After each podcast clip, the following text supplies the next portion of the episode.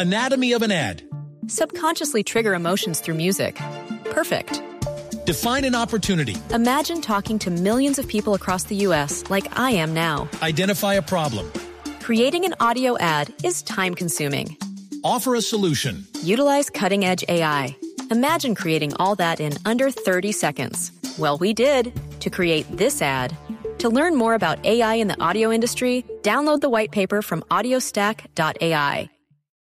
Buenas noches a todos. Buenas noches a todos. Soy Marcela Perdomo y este es el Quickie Tecnológico de hoy. A new era has begun. Twitter anunció en su blog oficial que con el objetivo de atraer buenos desarrolladores realizará una serie de cursos mediante su propio centro educativo llamado Twitter University.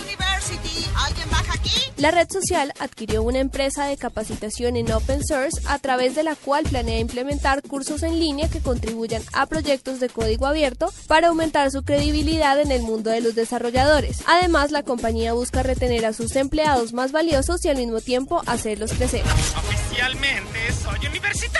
La red social ya creó la cuenta arroba TWU para su universidad a través de la cual se conocerán los contenidos que al parecer estarán disponibles para todos los países. La empresa TEPCO de Tokio pidió ayuda al gobierno de ese país para la creación de un muro subterráneo de hielo que sirva como barrera para evitar la llegada del material radioactivo de la central nuclear Fukushima al mar. Con el fin de cautivar anunciantes para su página, Facebook reveló que 128 millones de personas usan la red social a diario en Estados Unidos, mientras que en Reino Unido 24 millones se conectan a revisar su perfil.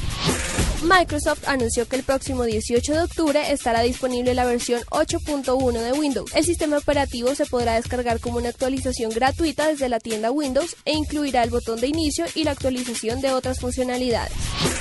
Para la nube, Marcela Perdomo, Blue Radio.